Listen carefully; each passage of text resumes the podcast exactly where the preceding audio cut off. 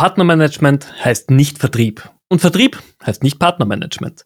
Auch wenn beide Positionen das Ziel haben, langfristige Beziehungen aufzubauen, ist der Ansatz im Alltag doch grundverschieden. Und gerade in unserer E-Commerce-Branche ist gutes, ehrliches und nachhaltiges Partnermanagement enorm wichtig, um als Dienstleistungsunternehmen in der Branche Kontakte aufzubauen, zu den richtigen Agenturen zu kommen und somit das eigene Netzwerk auszubauen.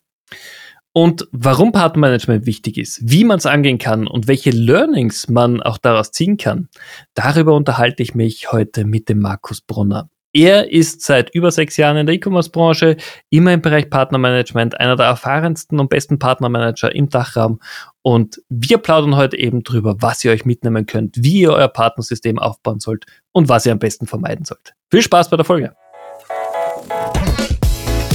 Willkommen beim Amazing E-Commerce Podcast mit deinem Host Stefan Graf. Hallo Markus. Vielen herzlichen Dank für deine Zeit. Freut mich wahnsinnig, dass du hier bei mir im Amazing E-Commerce Podcast mit dabei bist. Vielen lieben Dank, Stefan. Ich freue mich auch hier zu sein. Dankeschön. Ja, sehr gerne doch. Ähm, wir zwei kennen uns ja schon viele Jahre und du bist ja in der E-Commerce-Branche doch sehr, sehr bekannt, vor allem im Dachraum. Aber stell dich doch mal unseren Zuhörern ganz kurz vor. Wer bist du? Was machst du? Woher kommst du? Ja, sehr gerne, natürlich. Ähm, mein Name ist Markus. Ich bin jetzt seit sechs Jahren im E-Commerce unterwegs, äh, mache da in erster Linie Partnermanagement, habe in den letzten Jahren für viele internationale Unternehmen den deutschsprachigen Raum so weit aufgebaut, um halt neue Partnerschaften reinzuholen und halt eine Grundlage zu schaffen, um halt hier erfolgreich zu sein. Hab da über die Jahre natürlich auch entsprechend ein Netzwerk aufgebaut, äh, was sich international ganz gut sehen lassen kann, vor allen Dingen im Benelux-Raum, im Dachraum und in UK. Und ähm, ja, bin äh, jetzt äh, sehr gespannt, worüber wir beide heute so sprechen werden. Du, ich glaube, das ist ein sehr, sehr aufgelegtes Thema, vor allem bei deiner Jobhistorie. Du warst immer sehr stark im Partnermanagement tätig. Und ich nehme mir jetzt mal etwas heraus, dass ich wirklich böse bin und sage, Markus, warum aus deiner Erfahrung raus machen so viele Unternehmen Partnermanagement so richtig schlecht. Bewusst, bin jetzt bewusst etwas vorsichtig, aber warum erlebe ich es, dass mich jeden Tag Partnermanager von eigentlich coolen Unternehmen so trizen, permanent anrufen, anschreiben, dass ich mir denke, Junge, so cool dein Unternehmen auch ist, so cool dein Tool ist, lass mich bitte in Ruhe. Mhm. Das, das ist tatsächlich eine Erfahrung, die ich auch zu Genüge gemacht habe in den letzten Jahren. Ähm, deswegen musste ich da auch ein bisschen jetzt schmunzeln. Ich glaube tatsächlich, das hat unterschiedliche Gründe am Ende des Tages. Ähm, ein Grund ist beispielsweise, äh, dass viele Partnermanager halt rausgehen und mit Partnern sprechen und halt sagen so, ich bin das Nonplusultra. Unsere Unternehmen ist das Geilste und du brauchst das unbedingt als Partner, um damit zusammenzuarbeiten. Und dabei wird halt dann häufig außen vor gelassen, wo denn da überhaupt dieser Mehrwert für den Partner drinsteckt. So, Dein, dein Tool kann das tollste Tool der Welt sein. Aber wenn es dem Partner nicht hilft, seinen Kunden zu bedienen, seinen Händler zu bedienen und besser zu machen, dann nützt das alles nichts. Das ist so das eine Thema. Ähm, der andere Punkt, den ich auch wieder häufig sehe, ist, dass viele Unternehmen halt ihren eigenen IPP, also das Ideal Partner Profile, gar nicht kennen. Und ähm, ganz blöd gesagt, wenn ich jetzt zum Beispiel eine Lösung für kleinere Händler anbiete, die, keine Ahnung, so im Shopify-Umfeld zum Beispiel unterwegs sind, dann ist es vielleicht schön, wenn ich eine Capgemini zum Beispiel als Partner listen kann auf meiner Webseite. Aber das schreckt genau meine Kunden ab. Und ähm, das sind ja, das hilft mir dann ja nicht. Und das ist so diese Ansicht, weil halt die Partnermanager oft sagen, ich muss die allergrößten und die allerbesten Unternehmen auf meiner Webseite als Partner listen können, um halt erfolgreich zu sein. Ähm, auf der anderen Seite hat es aber genau eben die falsche Wirkung. Und ähm, ich meine, das, das, das verstehe ich sogar, vor allem in Deutschland, wo einfach gewisse Referenzen sein müssen. Man muss ein paar erfolgreiche Marken, Brands als, als auf der Referenzseite einfach haben. Dann wird's leichter. Habe ich selber vor vielen, vielen Jahren natürlich festgestellt. Ähm, aber du, du hast schon recht, dieses typische Kundenprofil ist wahnsinnig wichtig. Jetzt würde ich aber gerne noch die, die Frage erweitern, nämlich wir sehen dass viele Unternehmen, du hast es selber auch gemacht, jetzt gerade nach Deutschland, nach Österreich, in die Schweiz hinein wollen, weil wir ein super spannender Markt sind. Und wir alle haben es erlebt, dass Partnermanagement außerhalb des Dachraums vollkommen anders gelebt wird als hierzulande. Erzähl doch mal aus deiner Erfahrung raus so ein bisschen die Unterschiede und dann vielleicht skizzierst du auch einfach, was eigentlich die Grundidee von Partnermanagement ist, weil ich bin sicher, dass viele Zuhörer immer noch so sagen, ja, Partnermanagement, okay, die verkaufen halt mein Produkt, fertig. Was ist da schon groß mhm. dahinter? ja, was ist schon groß dahinter? Das ist so die, äh, die Krux am Ende. Also ähm, ich glaube, der große Unterschied erstmal zwischen einem Partnermanager und einem Vertriebler, und das soll jetzt überhaupt nicht despektierlich oder böse klingen, ist aber tatsächlich ähm, der Aspekt der Geduld. Ähm, Im Partnermanagement musst du viel mehr Geduld und Ruhe mitbringen, als du es im Vertrieb machst, weil im Vertrieb kümmerst du dich um viele verschiedene Kunden, während du aber im, im Partnermanagement halt einfach langfristige Beziehungen aufbaust. Und das heißt auch ganz oft, dass diese Beziehung in den ersten, sagen wir, neun bis zwölf Monaten beispielsweise häufig noch gar nicht diesen Mehrwert bringt, den du dir hoffst, nämlich eben das, was jedes Unternehmen ja braucht in unserer Branche, Lead Flow, also wirklich neue Kunden, neue Prospects, mit denen man sprechen kann.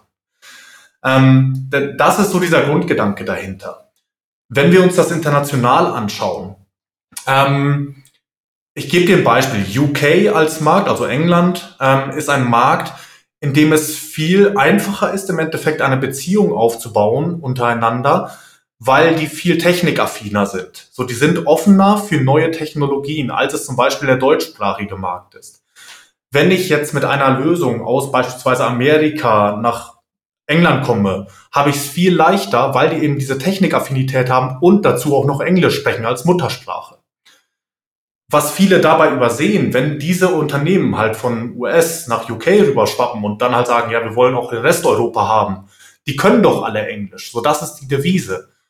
Und ich sage das immer wieder, wenn ich mit internationalen Unternehmen spreche, sage ja, der Deutsche kann per se Englisch. Das heißt aber nicht, dass er gerne Englisch spricht. Und das übersehen viele. Also ich bin der Meinung, dass ich eine Lösung im, in unserem Bereich, im E-Commerce, emotional verkaufen können muss. Um, ähm, weil ich muss eine Emotion wecken, sowohl beim Partner als auch beim Kunden. Und das kann ich immer nur in der Landessprache, weil sonst kann ich diese Emotionen gar nicht so stark transportieren, meiner Meinung nach. Absolut. Ich glaube auch, auch die Zusammenarbeit ist in vielen Bereichen leichter natürlich, wenn es in der Muttersprache oder eben in der Landessprache auch passiert. Und das, das unterschätzen viele. Ich glaube aber auch, dass es ein, insofern kulturelle Unterschiede gibt. Gerade UK und Deutschland sind für mich so die beiden absoluten Gegenpole. Wenn ich, egal ob mit Vertriebler oder Partnermanager, das muss ich leider beide in einen Topf werfen. Wenn ich mit einem Partner oder Vertriebler aus UK spreche, oder ein Erstgespräch führe, kann ich mir sicher sein, dass ich 48 Stunden später den wieder in meiner Inbox habe und er fragt, na, was ist jetzt? Mach mal. Los. Wann ist der erste Deal gemeinsam da? Und als gelernter Österreicher oder gelernter Deutscher weiß man, easy. Man geht mal gemeinsam Mittagessen, danach lernt man sich mal kennen, danach geht man am besten noch Abendessen, dann kommt der erste Kunde und dann bin ich quasi so in zwei, drei Monaten beim ersten gemeinsamen Deal. Siehst du das anders? Ist es nur meine Erfahrung, die ich gemacht habe? Ähm, das ist nicht nur deine Erfahrung. Ähm, das Interessante daran ist halt, dass eben genau das, was ich ja gerade gesagt habe, so die UK-Leute beispielsweise, also die sind ein definitiv ein prädestiniertes Beispiel dafür, ähm, die sind das so gewohnt von ihren Agenturen. So, also jetzt nicht nur Agenturen, aber auch Technologiepartner. Ähm, wenn die zusammenarbeiten, dann ist immer alles direkt High Life und wir sind allerbeste Buddies und wir freuen uns über jeden Tag, den wir zusammen was unternehmen und ganz viele Kunden kommen dabei rum. Die, der deutschsprachige Markt ist da ein bisschen zurückhaltender, wenn man so möchte. Der, also eine typische deutsche Agentur oder deutschsprachige Agentur, egal ob Österreich, Deutschland, Schweiz, ähm, wobei da gibt's ja auch noch Unterschiede, aber das ist noch wieder ein ganz anderes Thema. Ähm, die ist erstmal zurückhaltend. So, ja, sie freut sich, eine neue Lösung kennenzulernen. Sie schaut sich das an, baut ihre eigene Value Proposition vielleicht drumherum auf und sagt, okay, wie kann ich das bei wem bei mir unterbringen, damit das auch Sinn macht oder macht das überhaupt Sinn für mich? Und nimmt sich diese Zeit. und geht dann aber nicht hin und sagt, ich gehe jetzt durch meine kompletten Accountlisten durch und gucke jetzt, wo das reinpasst, sondern sagt, wenn sich diese Möglichkeit ergibt, dann schaue ich da mal rein und dann komme ich auch wieder auf den Partner zu. Und das ist genau diese Problematik, die du gerade angesprochen hast, dass wenn du einmal gesprochen hast, 48 Stunden später meldet man sich wieder. wenn du den ersten Lied reingeschickt hast, dann kommt es darauf an, dass du ab da 24 Stunden Rhythmus hast. Also alle 24 Stunden kommt er wieder auf dich zu und sagt, wo bleibt der nächste? Und so funktioniert der Markt nicht. Also, ja, das ist halt ein bisschen komplexer hier vielleicht. Äh, absolut. Also ich glaube, das ist auch für viele Unternehmen, die eben in den deutschsprachigen Markt kommen, auch so dieser, dieser Cultural Fit, den sie erstmal durchlaufen müssen. Jetzt, du hast es am eigenen Leib erlebt, dass das ab und zu problematisch sein kann. Ich kenne das ja selber auch aus meiner Historie raus, dass internationale Firmen sich einfach schwer tun mit der Markteroberung in Deutschland, Österreich und der Schweiz. Wenn du dir aber jetzt so ansiehst, was sich gerade in unserer Branche tut, was ist denn so der Bereich in der Technologie, in den Tools, wo du sagst, das klingt super spannend oder da sehe ich gerade das größte Potenzial auch in unserer Branche? Mhm. Ähm, ich glaube, als Vorreiter in dem Bereich kann man tatsächlich die Mach Alliance nennen, also ähm, dieses äh, Microservice, API First, äh, Transactional Based. Ich komme gerade nicht drauf, wofür das alles steht. Ähm, aber die Unternehmen, die da drin sind, die halt einfach sagen, ich bin ein Microservice und ich akzeptiere das. Ich bin nur ein kleiner Teil des gesamten Systems, was der Händler braucht. Denn das ist es, wo wir hingehen müssen. Das ist auch ein Teil dieser Bewegung weg von Monolithen auf alten Strukturen wie einer uralten Shopware 5 beispielsweise, einer Magento, äh, solchen Systemen. Selbst diese Unternehmen bewegen sich ja weg von den monolithischen Strukturen. Ähm, und das ist ja das, was wir brauchen. Und da wird es gerade sehr, sehr stark zersplittert in meinen Augen, ähm, dass ich halt sehe, ich habe ein Tool, was für E-Mail-Marketing zuständig ist, ein ganz anderes Tool, was für SMS-Marketing dann wieder zuständig ist, ein drittes Tool, was äh, zum Beispiel Treuepunkte macht oder Treueprogramme, ganz, ganz viele unterschiedliche Services, die ich dann auch wirklich immer bei Bedarf austauschen kann, weil ich dann umso agiler darin bin, halt auch meine Strukturen als Händler anzupassen. Und ähm, viele Unternehmen schaffen da diesen Absprung nicht, viele Anbieter, ähm, also sowohl Anbieter als auch Händler, äh, die dann einfach irgendwann auf der Strecke bleiben werden mit ihren Strukturen. Und ähm, vielleicht auch deren Lösung halt einfach irgendwann nicht mehr zeitgemäß ist. Okay. Glaubst du, ist es für die Händler oder die Retailer nicht auch anstrengender in diesem neuen Setup zu operieren? Man muss ja viel mehr Tools kennenlernen, sich mit viel mehr Tools auch auseinandersetzen. Ich glaube, diese Schulungsthematik ist schon etwas, was gerade von Tools-Seite über die letzten Jahre vielleicht zu wenig fokussiert worden ist, weil man auch oft natürlich gehofft hat, dass die Partner diese Schulung beim Kunden übernehmen. Und was ich dann oft sehe, ist, wenn ein Kunde zu mir kommt und sagt, ach, das Tool, ich habe es vor neun Monaten äh, installiert, es funktioniert nicht so wirklich, wo man aber schon nach fünf Minuten weiß, doch, das Tool kann alles, was du brauchst, aber du hast halt nie eine vernünftige Einschulung bekommen. Mhm. Ja, das, also das ist tatsächlich auch so ein Problem dabei, wenn halt die internationalen Unternehmen halt in den deutschsprachigen Markt reindrängen aber halt gar nicht die Möglichkeit haben, die Leute halt entsprechend zu schulen, weil es eben diese Sprachdifferenz ja zum Beispiel ist oder sei es allein schon eine Zeitzonendifferenz, die ja dann schwierig ist. Ähm, es gibt aber zum Glück ja auch diese Bewegung dahingehend, dass sich viele kleinere Agenturen zum Beispiel auch ähm, immer mehr aufmachen, die halt sehr spezialisiert sind auf gewisse Bereiche äh, sei es auf ähm, Retention Marketing, sei es auf E-Mail Marketing und die halt wirklich sagen so, ich bin ein One-Trick-Pony, ich kann dieses Thema und dann bin ich gut. Wenn du jemanden brauchst, der andere Bereiche bei dir macht, dann habe ich da ein paar Freunde, die genau das mit ihrem Unternehmen machen. Ähm, die kann ich dir da gerne nennen und die helfen dir damit, dass der Händler halt nicht alleine gelassen wird. Man muss dazu aber auch sagen, als Händler, wenn ich jetzt so viele Tools habe, dass ich den Überblick verliere und nicht mehr ganz weiß, welches Tool was macht, dann sollte ich noch mal ganz klar über meinen Tech-Stack nachdenken. Ja, oder über die Teamgröße. Vielleicht muss man einfach mal das Team ein äh, bisschen vergrößern, damit sich die Leute auch wieder Zeit haben, sich um die Tools zu kümmern und natürlich auch damit einherzugehen. Ja, also nur kurz dazu am, am Lande noch, also da, da sei ja auch gesagt, es gibt da ja die verschiedensten Herangehensweise auch von den Technologieanbietern. Ähm, ich, ich habe die Möglichkeit, dass ich halt sage, okay, ich stelle dem Händler nur das Tool zur Verfügung. Der Händler muss halt gucken, wie er klarkommt und holt sich dann eine Agentur zum Beispiel ran, die dabei hilft. Es gibt aber auch die Unternehmen, die Technologieanbieter, die halt sagen, wir differenzieren uns dadurch, dass wir halt auch den kompletten Service im Nachgang mitmachen. Und dich halt komplett dabei unterstützen, dich an die Hand nehmen, regelmäßig mit dir sprechen und halt im Endeffekt Teammitglieder ersetzen. So, dass du halt nicht extra jemanden dafür einstellen musst, sondern jemanden hast, der dir wirklich auf Schritt und Schritt dabei folgt und dir immer dabei hilft. Mhm. Jetzt ist gerade natürlich unsere Branche sehr Startup dominiert. Viele junge Unternehmen kommen aus dem Tech-Umfeld, wollen ihre Services einer möglichst breiten Palette an Kunden zugänglich machen. Und das erste, in das investiert wird, nach Developern, ist Sales. Und Partnermanagement kommt an Stelle 4, 5, 6. Und dann wundert man sich oft, wenn, wenn man mit den Startup-Gründern redet und sagt, ja, wir, wir kommen zwar zu den, zu den Händlern selbst, aber wenn die dann zu ihren Agenturen kennen, die kennen unser Tool nicht und wir sind gleich wieder weg vom Fenster. Wie würdest du denn bei einem Technologie-Startup das, das Orga-Programm aufbauen? Wie früh muss man im Partnermanagement investieren?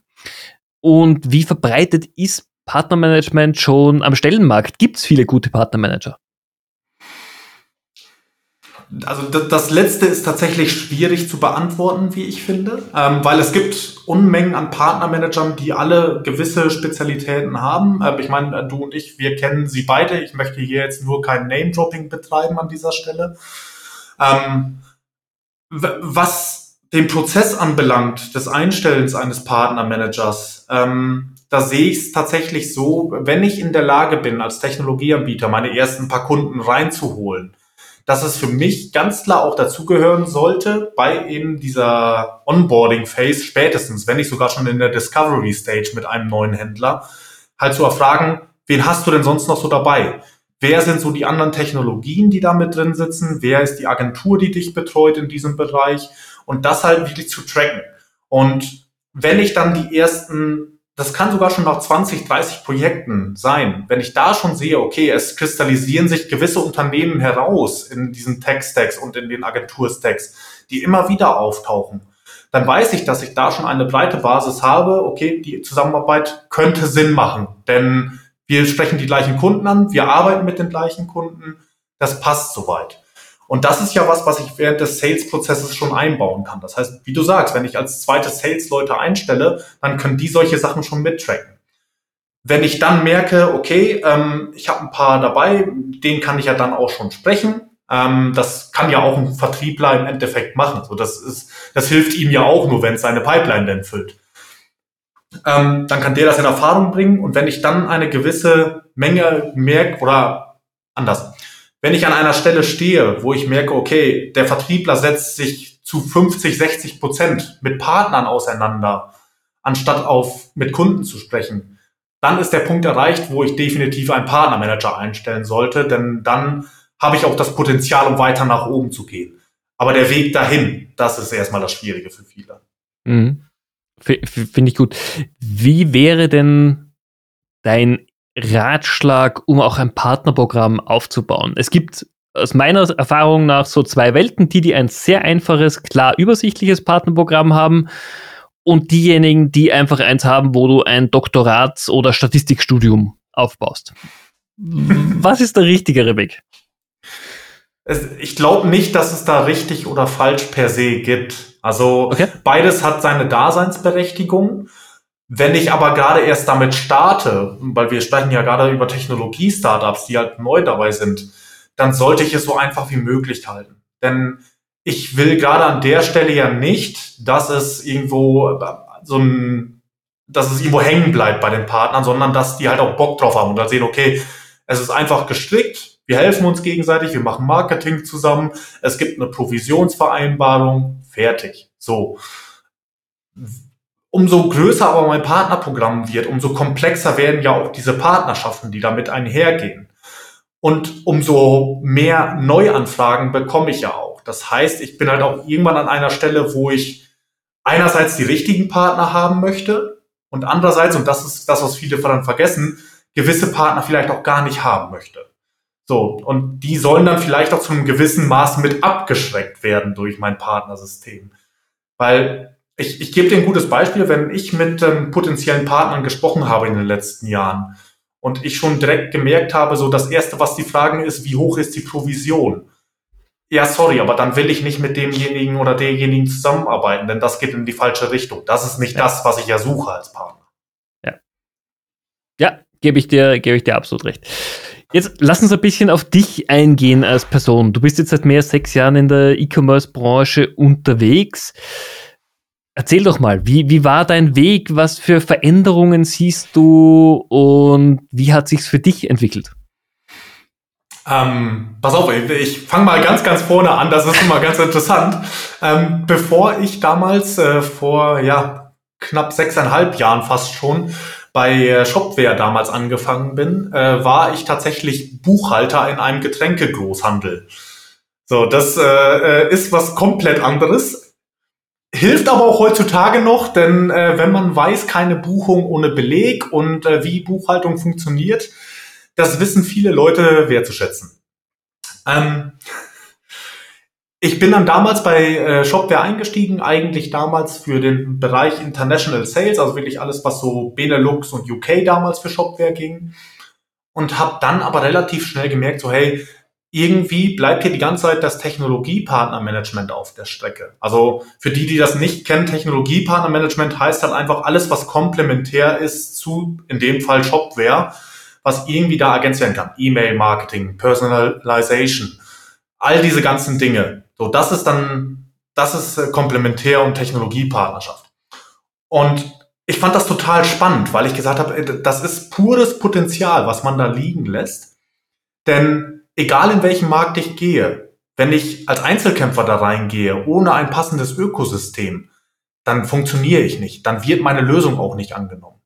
Denn äh, was nützt dem Kunden das tollste System, wenn es mit keinem anderen System zusammen nutzen kann? Und äh, das war immer so meine Herangehensweise daran. Ich habe dann in den letzten Jahren in erster Linie tatsächlich für Marketinglösungen gearbeitet, also Marketing Automation Tools. Äh, zuletzt war es ähm, Loyalty and Reviews, äh, was äh, dem Unternehmen mit drin war.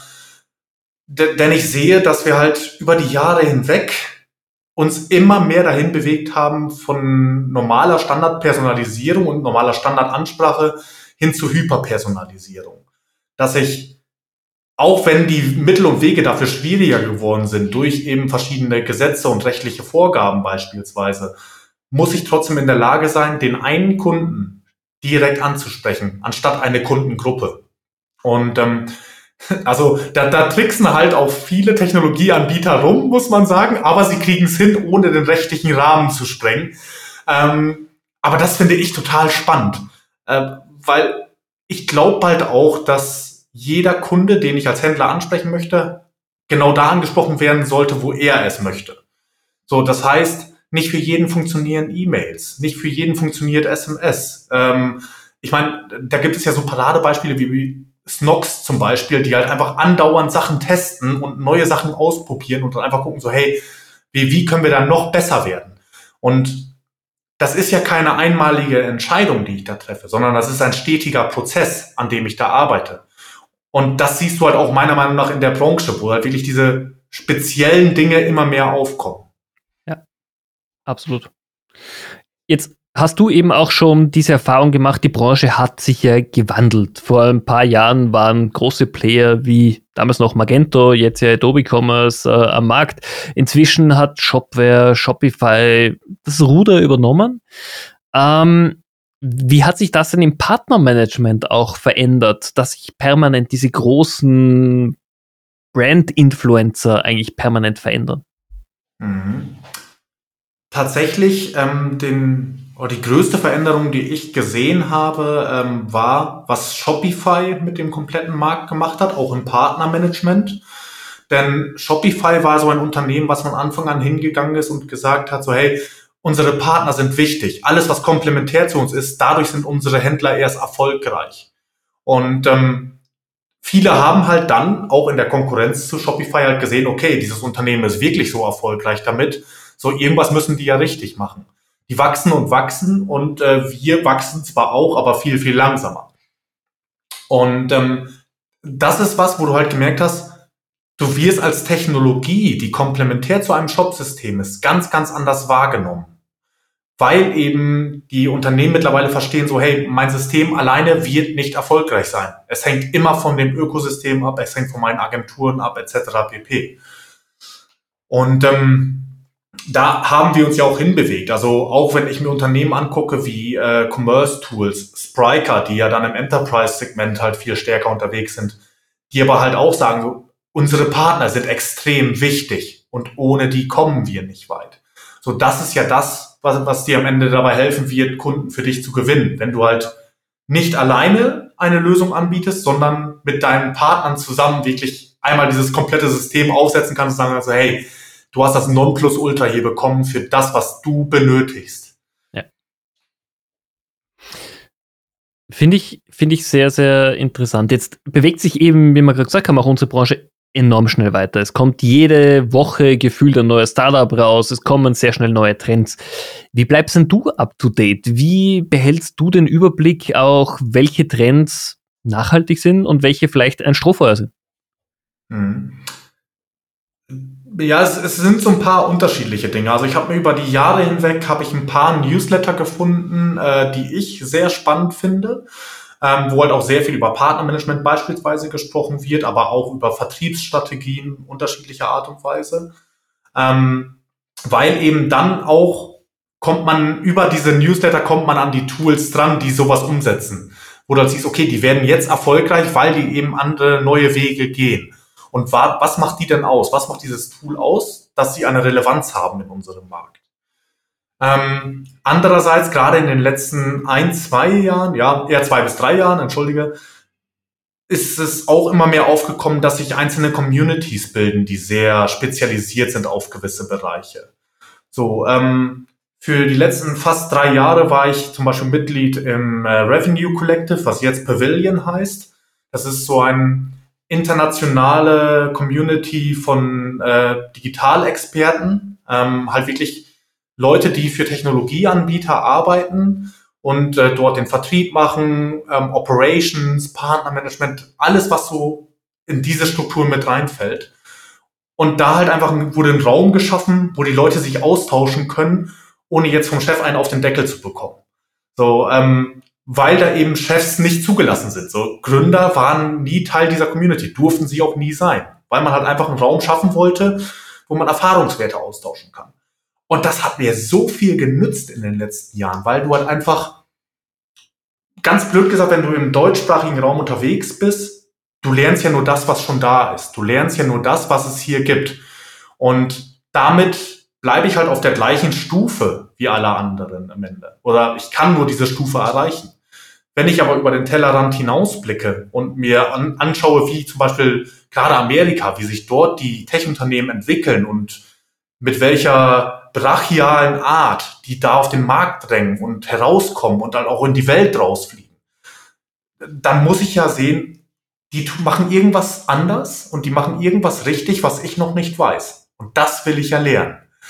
Und ähm, da, das war zum Beispiel auch so ein Thema. Ansonsten, was sich jetzt ja, ja tatsächlich nach äh, Covid mittlerweile, darf man ja glaube ich sogar schon sagen, dass es nach Covid ist, hoffentlich, ähm, sehe ich mehr und mehr, dass sich kleinere Events halt auch wieder äh, herauskristallisieren. Früher war es so, du bist zu Demexco gegangen, äh, du bist zu Internet World nach München gegangen, vielleicht zu OMR nach Hamburg. So, das waren die Messen. Und jetzt sehe ich viel, viel mehr kleinere Events, wo halt wirklich Wert drauf gelegt wird. Wir unterhalten uns miteinander, wir haben einen Wissensaustausch untereinander, auch mit neueren Händlern. Wenn du also ganz blöd gesagt, wenn du jetzt auf der OMR bist und du sitzt im Publikum vor einer Bühne und du hörst, wie, jetzt mal aus, dem, aus der Luft gegriffen, wie der Digitalchef von C&A irgendwas erzählt. So, dann ist das schön und gut. Was nützt mir das aber als kleiner Händler? So, weil ich kann mich nicht mit äh, C&A identifizieren.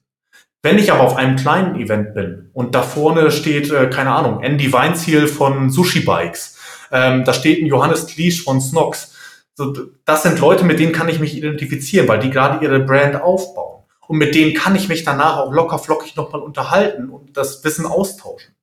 Und das ist so, so viel wert, weil viele Menschen haben das halt vergessen, dass man, dass der, der größte Treiber für Innovation ist halt auch, dass wir uns miteinander unterhalten, dass wir miteinander sprechen. Was mache ich denn anders?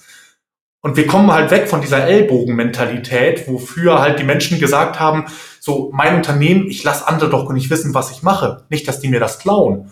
So, das machen wir nicht mehr. Wir sind jetzt so weit, dass wir sagen, hey, ich habe hier was richtig Cooles gefunden und das erzähle ich jetzt allen anderen. Und das finde ich total super. Also ich glaube, das hat sich spürbar geändert, wobei ich dazu sagen muss, die OMR war knackig. Es waren viele, viele, viele Leute dort, zu viele. Aber ich bin voll bei dir. Wir sehen es in Österreich genauso wie bei euch in Deutschland. Einfach dieses 20, 30 Leute, man kommt dazu, mit jedem zu sprechen, wirklich sich auch die Geschichten zu merken, über die man gesprochen hat. Ich glaube, das macht auch das Netzwerken, egal ob im Vertrieb, im Partnermanagement, viel, viel angenehmer und auch produktiver, meiner persönlichen Meinung nach. Definitiv, da bin ich voll bei dir. Okay. Jetzt du, du bist auch schon lang genug dabei. Du hast eben erzählt über deinen Werdegang. Was siehst du denn momentan für, für Services, Dienstleistungen, Produkte, die es noch nicht gibt im, im Dachraum? Gibt so dieses schwarze Loch der E-Commerce-Branche, das noch keiner besetzt hat? Also wenn ich das sehen würde, ähm, dann wäre ich Innovationstreiber und würde da mein Geld verdienen, sagen wir es so. ähm, aber tatsächlich, ich, ich sehe in gewisser Weise eine Entwicklung, und das hatte ich vorhin auch schon mal kurz angerissen. Ähm, wir sehen ja einerseits zum Beispiel, wenn es darum geht, einen Shop zu bauen, einen Online-Shop, ähm, sehen wir halt die Agenturen, die das können. So, das, die gab es seit Jahren, die gibt es auch immer noch, da kommen immer noch mehr nach. Aber es gibt komplementär dazu halt auch viele Agenturen, die sich herausstellen, wie gesagt, die sich halt spezialisieren auf gewisse Bereiche. Und das finde ich enorm wichtig. Denn wenn ich jetzt beispielsweise als Händler da sitze und ich habe jemanden in meinem Marketing-Team, der sich nur mit E-Mail-Marketing auseinandersetzt, so, das ist toll, das ist eine gute Sache, weil ich glaube, da sitzt immer noch unglaublich viel Potenzial drin. Aber ich kann da nicht erwarten, dass der gleiche sich zum Beispiel auch damit auseinandersetzen kann, wie ein Treueprogramm funktioniert. Und dann brauche ich jemanden an der Hand, der mir das zeigt. Und dadurch, dass halt diese Masse an Tools in den letzten Jahren halt entstanden ist, kannst du halt auch nicht erwarten, dass jede Shop-Agentur sowas kann.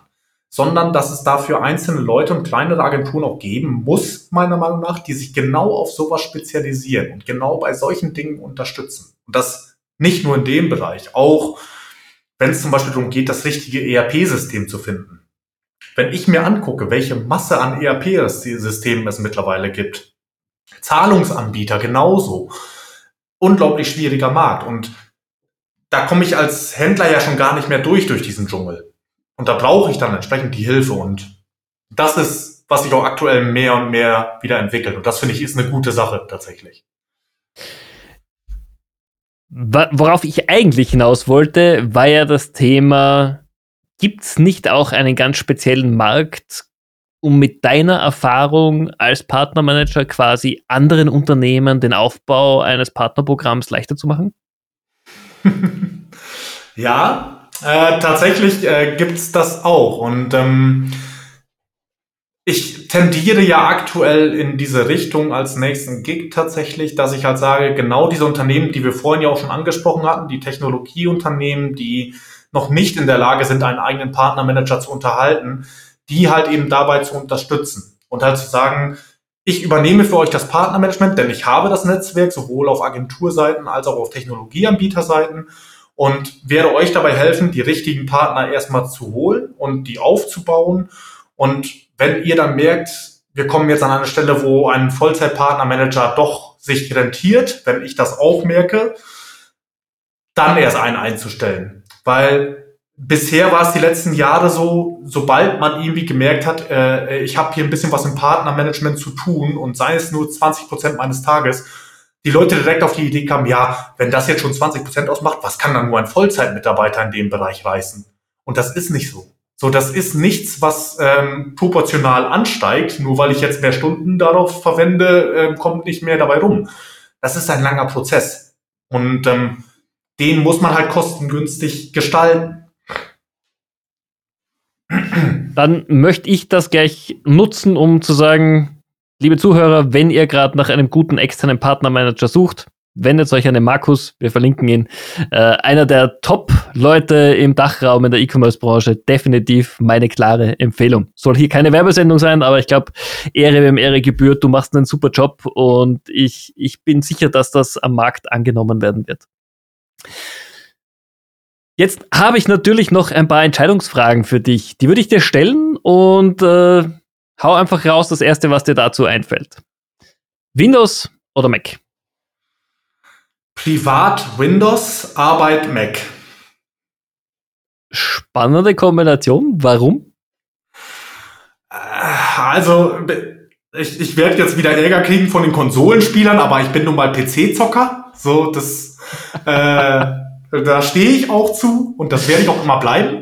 Ja. Ähm, ich habe aber in den letzten Jahren festgestellt, für die Arbeit ist halt einfach A, halt einfach ein anderes Umfeld für mich wichtig, dass ich halt auch technisch merke, ich bin gerade nicht in meinem privaten Rechner, weil die Oberfläche sähe sonst gleich aus. Und B, halt einfach auch, wie geil ein MacBook halt einfach ist, wenn du unterwegs bist und damit arbeitest. Das, das ist für mich das Nonplusultra zum Arbeiten, muss ich einfach sagen. Also die Haptik macht es definitiv aus. Also da bin ich ja voll und ganz bei dir. Allerdings die Preise, die Apple momentan aufruft, sind verrückt. Ja. also, muss man leider, muss man leider dazu sagen. Nächste Frage. Wir sind am Beginn der heißen Saison im E-Commerce. Du als Privatperson, bist du jemand, der schon im August alle Weihnachtsgeschenke hat oder bist du derjenige, der am 24.12. an der Tanke noch einkauft? Äh, irgendwo dazwischen. Also ähm, ich bin so einer, der dem Anfang Dezember dann auffällt, oh, es ist bald Weihnachten. So, und ähm, sich dann aber auch die Mühe macht, okay, dann setze ich mich jetzt mal zwei, drei Abende hin und suche die richtigen Geschenke zusammen und dann, dann habe ich nämlich den Rest des Dezembers Ruhe. Wenn es rechtzeitig ankommt, dann auf jeden Fall, natürlich. Wie sieht dein Arbeitsablauf aus? Ähm, bist du jemand, der sagt, okay, 5 Uhr in der Früh aufstehen, Marathon laufen, um 7 Uhr dann eine halbe Stunde Yoga und dann fange ich an zum Arbeiten? Oder wie gehst du es an? Mm, bei mir ist tatsächlich, äh, ich stehe nicht um 5 Uhr auf, ich stehe um 6 Uhr auf meistens. Äh, 6 Uhr, 6.30 Uhr so um den Dreh. Ich muss das nicht haben, dass ich jetzt jeden Tag punktgenau um die gleiche Uhrzeit aufstehe. Aber ich versuche so den Dreh. Äh, Gehe tatsächlich dann entweder eine Runde joggen oder eben kurz ins Fitnessstudio. Ähm, ich laufe keinen Marathon morgens. Äh, ich muss erstmal wieder auf ein Halbmarathon-Niveau kommen. Von daher, das, das dauert noch wieder ein bisschen. Okay. Ähm, und dann mache ich es tatsächlich als erstes so, dass ich mich mit einem Kaffee und ähm, Stift und Papier hinsetze und einfach mal kurz überlege, auch wirklich ohne Bildschirme oder sonst was, was möchte ich denn heute alles schaffen? So, was habe ich heute auf der Agenda stehen? Und dann einfach mal ein paar Notizen machen, so, hey, das steht heute noch an, das muss ich heute erledigen, dem muss ich heute noch antworten, solche Dinge halt einfach. Und ähm, dann halt in den Tag erst starte. Und tatsächlich, mittlerweile bin ich so weit, dass ich immer versuche, zum Beispiel meine englischsprachigen Meetings auf den Vormittag zu legen. Ähm, weil ich halt merke, da bin ich halt einfach vom Kopf her noch fit genug, um flüssig Englisch zu reden, auch wenn ich sehr gutes Englisch spreche. Und ähm, nachmittags dann halt Kundengespräche, ähm, Partnergespräche, die halt alle auf Deutsch stattfinden, aber auch Deep Work zum Beispiel. Okay. Also schon sehr strukturierter Tag eigentlich bei dir. Ja, mal mehr, mal weniger. Ne? Also es gibt solche und solche Tage, das wissen wir doch beide. ich weiß nicht, was du meinst. okay. Ähm, wenn ein Gründer zu dir kommt und sagt, Markus, gib mir einen Ratschlag, um in der E-Commerce-Branche erfolgreich zu werden. Was würdest du ihm sagen? Oh, das, das ist eine wirklich schwierige Frage. Ähm, wie soll man das sagen? Also, ich glaube, was das Wichtigste ist, gerade wenn du als Technologieanbieter komplett neu an den Markt drankommst oder auch als Agenturgründer, ähm, kenne deine eigene Value Proposition und verstehe, wo sie anfängt und wo sie endet vor allen Dingen. Denn ich glaube, viele Unternehmen, oder was heißt ich glaube, ich weiß es auch, viele Unternehmen, mit denen ich in den letzten Jahren gesprochen habe, sagen mir zum Beispiel, wir haben eine Technologie, die braucht jeder Händler. Ja, äh, das nützt dir aber nicht. So, jeder Händler ist zwar ein total addressable Market, aber äh, du kannst dafür kein Marketing machen und du kannst auch keine Value Proposition dafür aufbauen, denn diesen Unterschied muss man einfach kennen. Und ich glaube, dieser Grenzen sollte sich jeder bewusst sein, der in diesen Bereich rein möchte und dann einfach auch ganz klar zu wissen, es gibt diese Grenze und da passe ich rein, da passe ich nicht rein. Okay.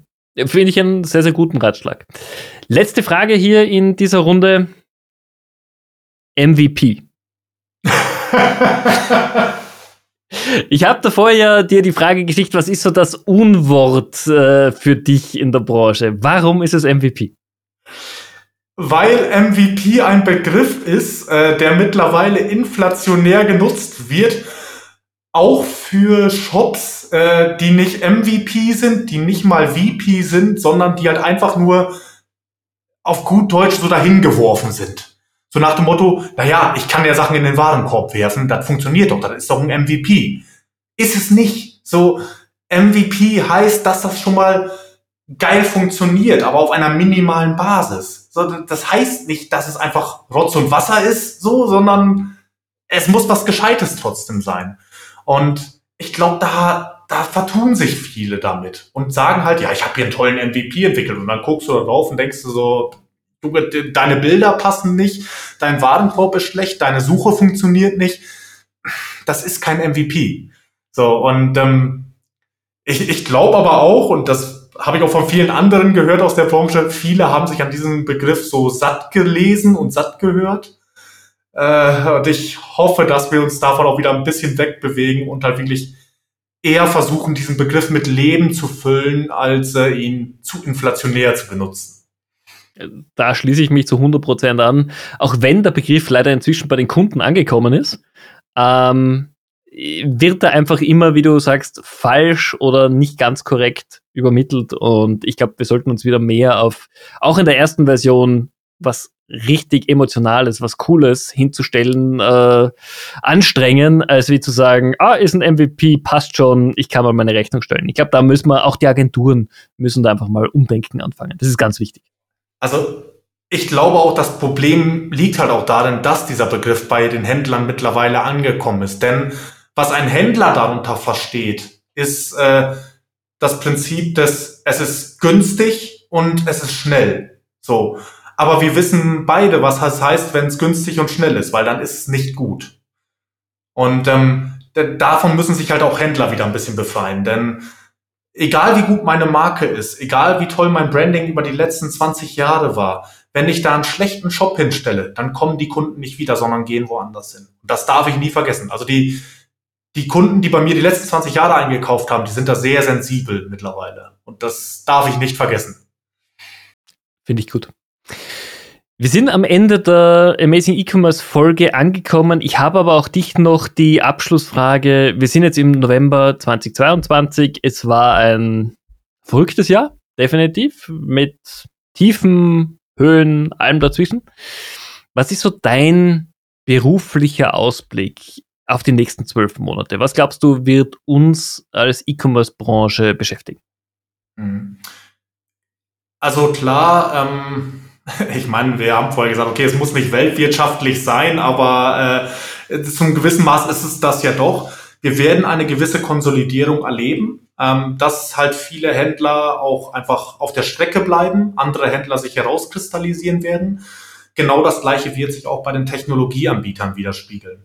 Denn nicht jeder kann es sich noch erlauben, auf Grundlage seiner Kundenbasis und seiner Partnerbasis weiterhin zum Beispiel im Dachraum zu bleiben. Ähm, wenn ich da auch 100 Partner habe, aber keiner von denen wir einen neuen Kunden bringen kann, weil genau diese Kunden wegkonsolidiert wurden, dann nützt mir das ja nichts.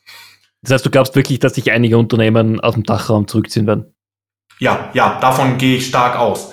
Das heißt aber auch, meiner Meinung nach, dass die Unternehmen, die hier bleiben, äh, umso stärker werden in den Jahren danach.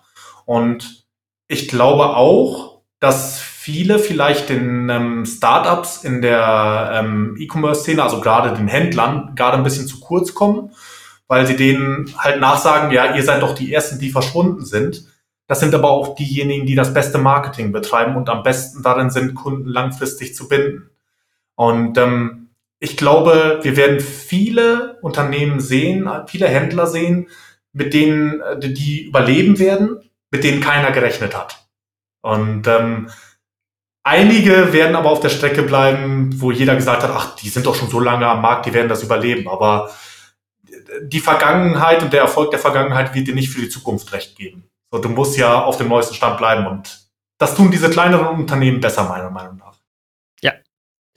Ich bin sehr gespannt. Äh, ich habe im Hinterkopf so ein paar Kandidaten. Mal schauen, wenn wir uns in einem Jahr nochmal unterhalten, wer davon tatsächlich noch hierzulande tätig ist und wer gesagt hat, no, danke, das war's für mich. Markus, vielen, vielen herzlichen Dank. War mega spannendes Gespräch. Ähm, ich wünsche dir extrem viel Erfolg auch für deine neue Herausforderung. Nochmal, liebe Zuhörer, Markus Brunner, perfekter Partnermanager, wenn ihr jemanden sucht, der euch hilft, euer Partnerprogramm aufzubauen. Top-Adresse kann ich nur empfehlen. Und ähm, was ist das nächste Event, auf dem wir dich sehen werden? Das ist eine gute Frage.